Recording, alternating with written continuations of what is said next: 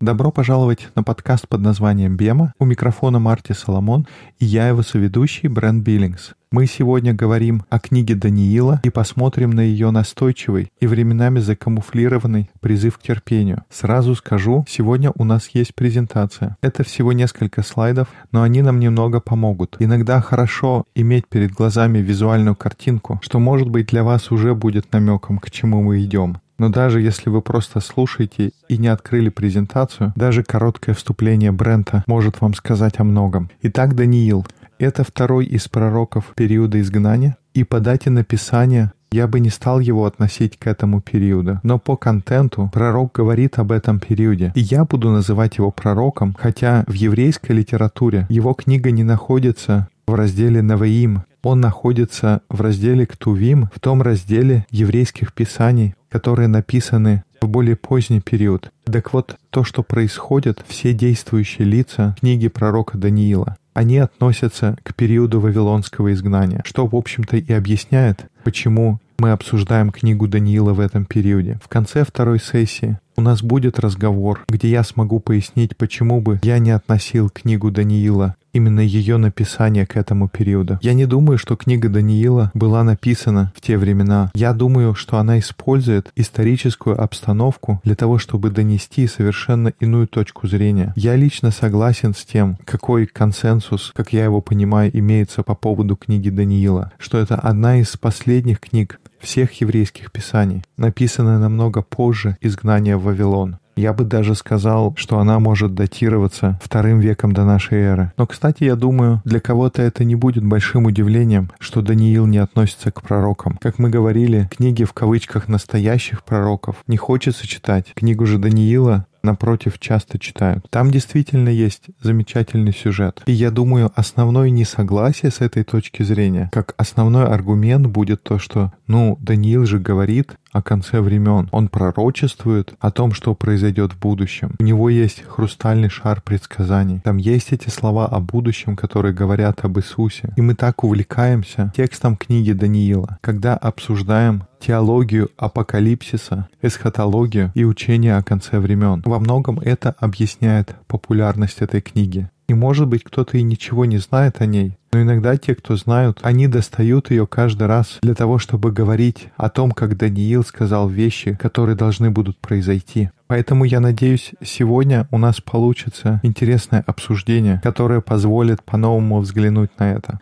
И видишь ли, книга Даниила многим знакома. Мы знаем истории об Анании, Мисаиле и Азарии. Кто-кто? Первый раз слышу. Конечно, если бы я сказал Сидрах, Месах и Авдинага, это же уже звучит знакомо. Мое еврейское наследие во мне бунтует. Как почему мы не знаем их по их еврейским именам? Мы знаем этих героев по тем именам, которые они получили в Вавилоне. Это были имена, которые им дали, чтобы унизить. Над ними издевались, потому что Сидрах, Месах и Авдинага — это имена, которые прославляют вавилонских богов. Почему мы не узнаем их, как Анания, Мисаил и Азария? Ну ладно, это моя небольшая тирада. Мы знаем об их истории в огненной печи. Мы слышали о том, как Даниил оказался в яме со львами. Пожалуй, самые известные истории во всех писаниях. Кто-то знает истории, как Даниил постился, молился при открытых окнах. Кто-то знает о видении огромной статы, кто-то даже в курсе, какие у него были апокалиптические видения. Итак, мы знакомы с событиями в книге Даниила. Но в этой книге также много чего происходит скрытого от глаз, под поверхностью. Даниил — это настоящая сокровищница, золотая жила литературного материала, который скрыт под поверхностью. Во-первых, книга Даниила — это единственная книга в Библии, написанная на двух разных языках. По крайней мере, в том виде, в котором она дошла до наших дней. Первая глава книги Даниила, она написана на иврите, а затем остальная часть первой половины книги, это главы со второй по седьмую, они написаны на арамейском, не путать с арабским. На самом деле в некоторых источниках этот язык называют халдейским. Это был один из семитских языков. Это был как язык для всех. Все, кто жили в той части мира, могли говорить на нем, как в нашем мире государственный или светский язык. Итак, книга начинается на иврите, Иврит, как мы говорили, это язык Божьего народа, еврейского народа. А потом, начиная со второй, повествование идет на арамейском. И, Брент, как ты думаешь, если книга разделена с помощью языка, на котором она написана. Какой вообще смысл переключаться на арамейский? Ну, вроде бы идет повествование о том, как они находятся в Вавилоне. Это как будто автор предпочитает использовать тот язык, который соответствует контексту содержания книги. Но затем дальше он переключается обратно на иврит. И если ты читаешь это как еврейский читатель, Брент, какие ты думаешь у тебя будут чувства, когда ты читаешь, и последняя половина снова написана на иврите? То есть мы читаем, читаем на арамейском, и потом мы снова читаем на родном языке. Может, нужно подумать о том, что вдруг мы вернемся на нашу родину. Поэтому даже выбор языка помогает нарисовать картину. Поэтому вот, пожалуйста, следующий слой. Это все еще на поверхности, но даже просто если посмотреть, как используется язык. Вот небольшие выдержки из моего блога. После короткого введения на иврите автор переходит на арамейский язык, на котором написана вся первая половина книги. Само это является литературным инструментом.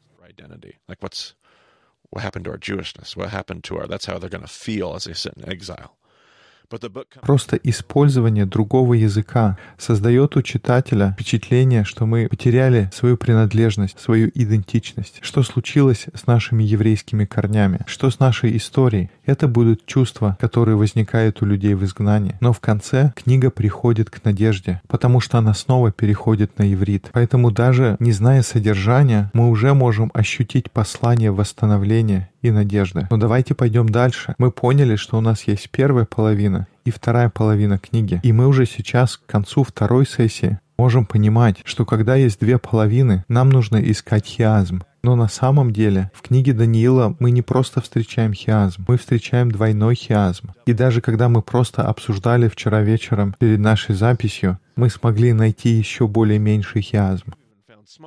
Книга Даниила как будто напичкана этим литературным приемом.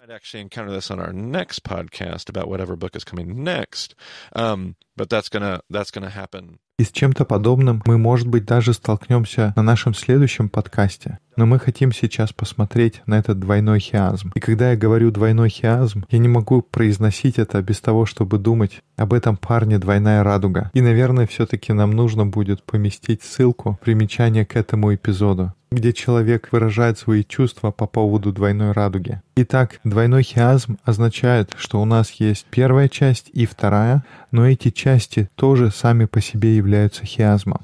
То есть первая половина книги — это хиазм, и вторая. И затем, когда мы их складываем, они тоже образуют хиазм вместе вдвоем. Это чуть-чуть похоже, как мы говорили в предисловии в книге «Бытия». Мы там встретили восемь хиазмов, которые вместе образуют больший хиазм. We're going to have a message in chiasm A, what I'm going to call the first chiasm A.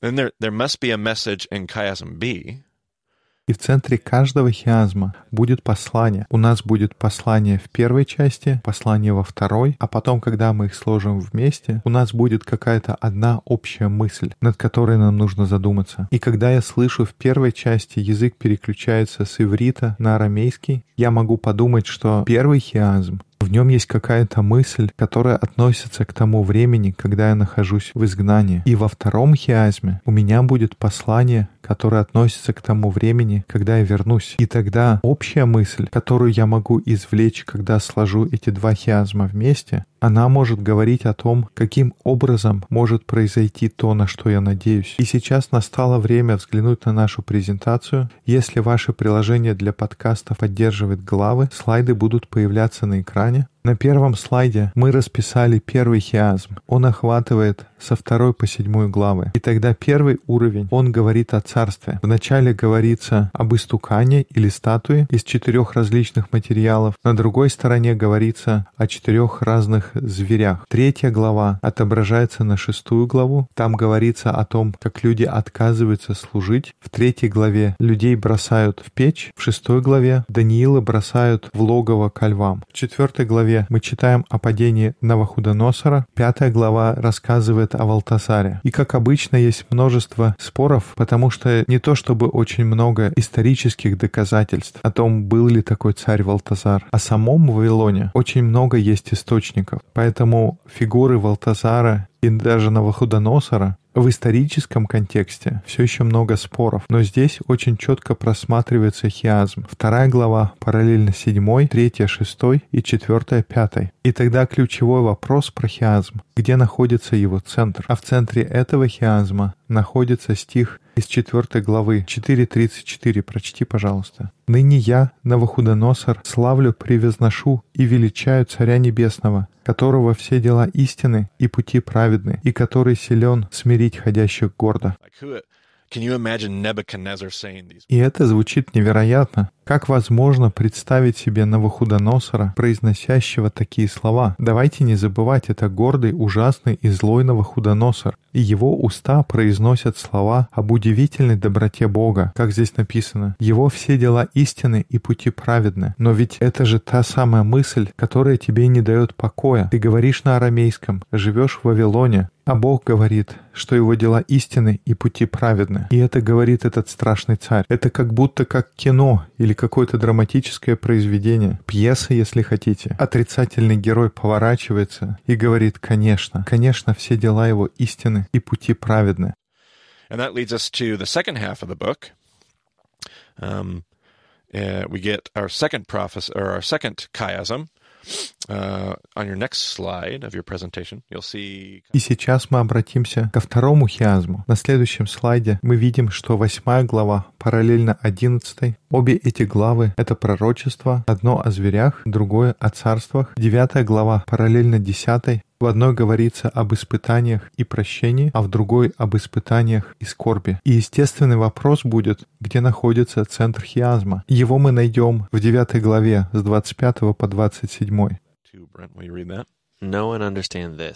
Итак, знай и разумей, с того времени, как выйдет повеление о восстановлении Иерусалима, до Христа Владыки семь седьмин и шестьдесят две седьмины, и возвратится народ, и обстроятся улицы и стены, но в трудные времена, и по истечении шестидесяти двух седьмин предан будет смерти Христос, и не будет, а город и святилище разрушены будут народом вождя, который придет, и конец его будет, как от наводнения, и до конца войны будут опустошения. И утвердит завет для многих одна седьмина, а в половине седьмины прекратится жертва и приношение, и на крыле святилища будет мерзость запустения, и окончательная предопределенная гибель постигнет опустошителя. Я вспоминаю наш прошлый подкаст по книге Иезекииля. Точно так же здесь. Все понятно, никаких проблем. На самом деле совершенно непонятно, о чем здесь речь. Точно так же там, как мы читали, что колеса внутри колес и глаза кругом. А здесь мы читаем, что 62 раза по 7, и потом еще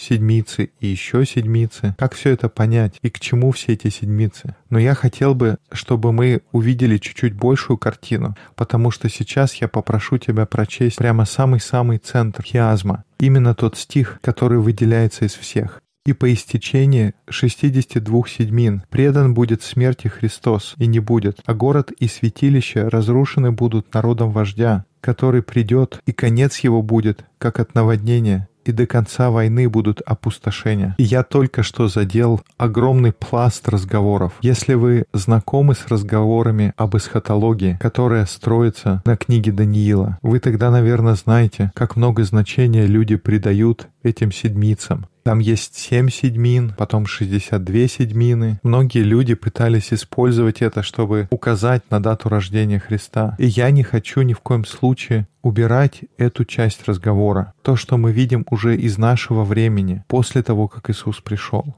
Мы говорим о том, что Иисус — это тот помазанник, которого предадут смерти. Но это не то, как тот, кто писал эти слова, или те, кто слушали изначально те слова, которые были написаны, воспринимали бы их. Как мы уже говорили, Брент, когда мы читаем какие-то пророчества, мы пытаемся прочесть, как это могла услышать изначальная аудитория этих слов. Никогда не задумывалась, что люди должны были послушать что-то, почесать затылок и уйти с вопросом «Я не понимаю, что он здесь говорит». Для тех людей, Эти слова должны были что-то значить. Это основной фокус. Люди, к которым обращались эти слова, должны были что-то понять для себя. И тогда это не просто потому, что, ну, отрывок не имеет особенного значения. Если Даниил относится к пророкам изгнания, то какое отношение к этим людям имеет послание о том, что храм будет восстановлен, а потом будет разрушены народом вождя, ведь люди на тот момент знали только об одном разрушенном храме. В каком историческом контексте понимать то, что здесь говорится, если они находятся в изгнании? И это причина, почему я думаю, что книга Даниила не написана в то время, когда народ в изгнании. Я думаю, что она написана гораздо-гораздо позже. И она использует этот период истории как задний план, как ту сцену для того, чтобы передать послание.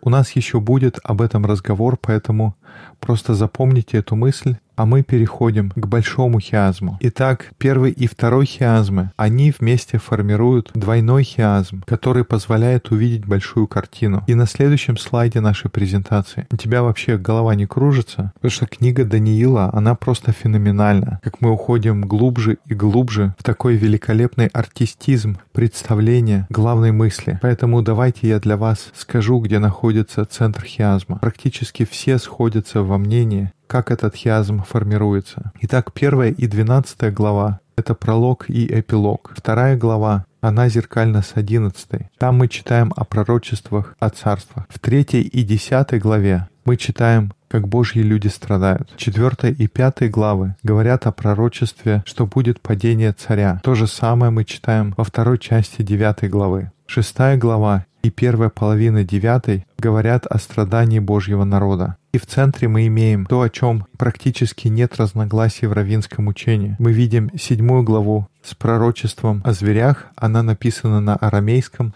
а восьмая глава тоже пророчество о зверях, но она написана уже на иврите. И мы слышим эти слова тоже в Новом Завете. Их произносит Иисус снова и снова. Он цитирует их из книги пророка Даниила, что на тот момент будет совсем недавним произведением, свежим изданием, если хотите. Поэтому вот эта большая идея мы ее читаем в 7 главе 13 и 14 стихи. Прочти, пожалуйста. «Видел я в ночных видениях, вот с облаками небесными, шел как бы Сын Человеческий, дошел до ветхого днями и подведен был к Нему, и Ему дана власть, слава и царство, чтобы все народы, племена и языки служили Ему. Владычество Его, владычество вечное, которое не придет, и царство Его не разрушится».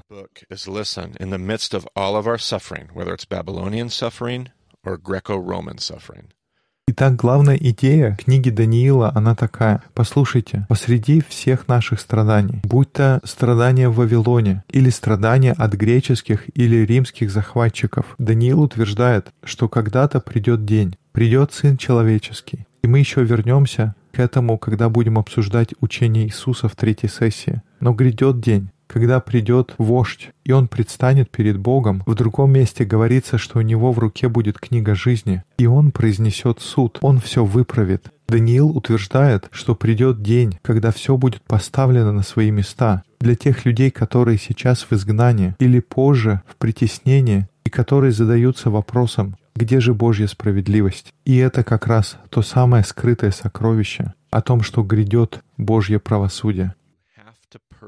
И поэтому нужно терпеть, нужно держаться. Вы пройдете через это. Из-за того, что с вами ваша праведность, ваша вера, все ваши добрые дела, все это не останется незамеченным. Это все не впустую, потому что в какой-то день обязательно придет кто-то как Сын Человеческий. Он придет в облаках и поставит все на свои места в этом мире. И это становится этим апокалиптическим, можно даже сказать эсхатологическим утверждением, что все будет исправлено. И отсюда будут происходить определенные еврейские идеи, которые вращаются вокруг воскресения из мертвых. Если отложить в сторону то, как Иисус говорил и как мы верим в воскресение из мертвых, иудейская мысль вокруг воскресения, она строится исходя из того, что написано здесь в книге Даниила, о том, что грядет день, когда кто-то предстанет перед ветхим днями, он представит дело, и он исправит то, что происходит в мире.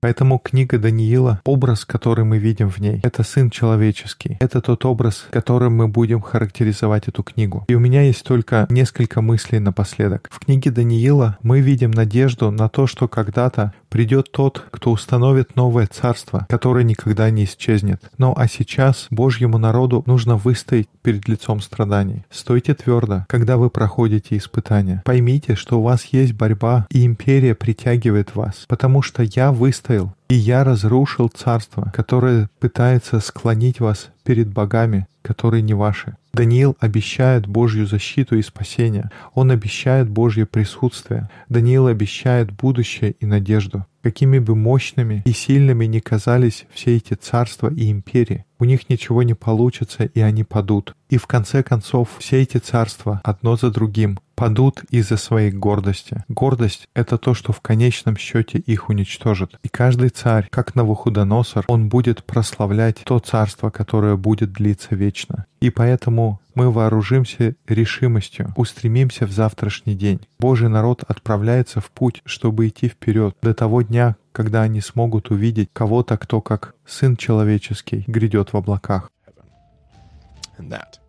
Итак, это была книга Даниила. Если вы живете на Полюс, приходите на наши дискуссионные группы в Москве по вторникам, в Пулмане по средам, на сайте bemadiscipleship.com, где можно поискать дискуссионную группу в вашей местности. Спасибо, что слушаете подкаст под названием «Бема». До скорых встреч в эфире.